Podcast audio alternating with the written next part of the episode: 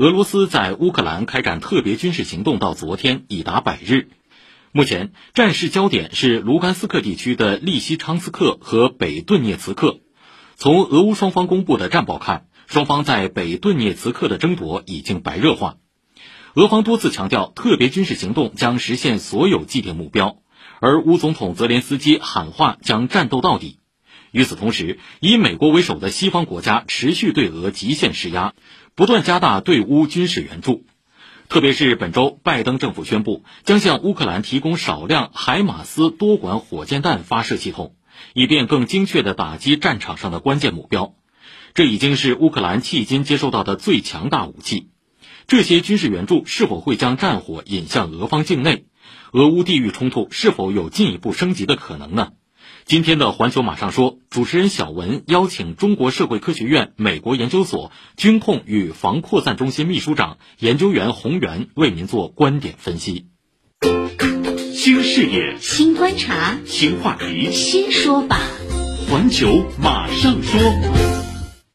环球马上说，周末小文说，海马斯火箭弹发射系统呢，是美国六月一号公布的援助乌克兰的七亿美元武器援助计划的一部分。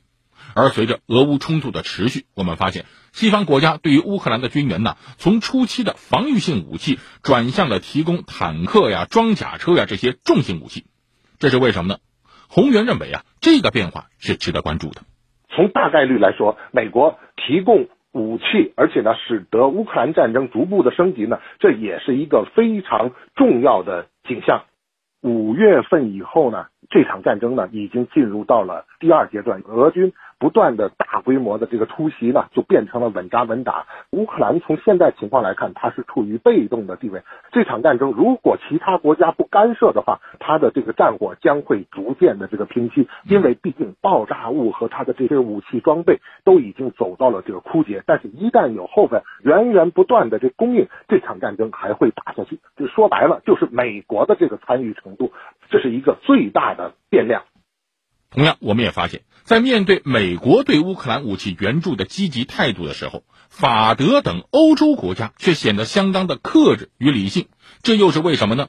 乌克兰它是处于中欧的战略走廊的，或者叫战略通道这个地位，稍不注意，它的这个战争就会溢出乌克兰的境内，那么就会造成整个欧洲的这个战争。这个意义上来说呢，在这些地点提供任何的武器都要三思而后行。所以，无论是法国还是德国，他们深知这样战争的一个溢出的效应和它的烈度。美国它是隔岸观火，而且呢，它是这个在大洋的彼岸。就使得美国在提供武器方面呢，就可以甩开了这个手。作为欧洲大陆一体化的德国和法国，他们就会畏首畏尾。美国如果一旦的把这些武器进一步的投入到这个战场，未来的这个战场的形势将不容乐观。目前看来啊，法德等国还是在美国的裹挟之下，脆弱的欧洲不得不牺牲自己的利益，为了安全防务，俄欧互搏是内伤加剧。而美方的态度呢，就是提供积极的武器援助，却保持谨慎的与俄罗斯直接的军事接触。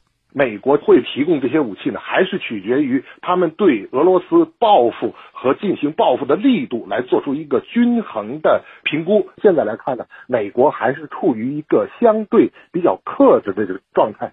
如果一旦是美国越过了某些的这个红线，俄美就会。正式的在战场上进行这种正面的这个交锋，这样的战争的这个后果就是相当的不可预测了。可以说，通过俄乌冲突削弱俄罗斯、榨干乌克兰，让欧洲听话，让北约扩张，大发战争财，顺便再收割一波回流的资源，美国坐收渔翁之利，多重战略目的已经昭然若揭。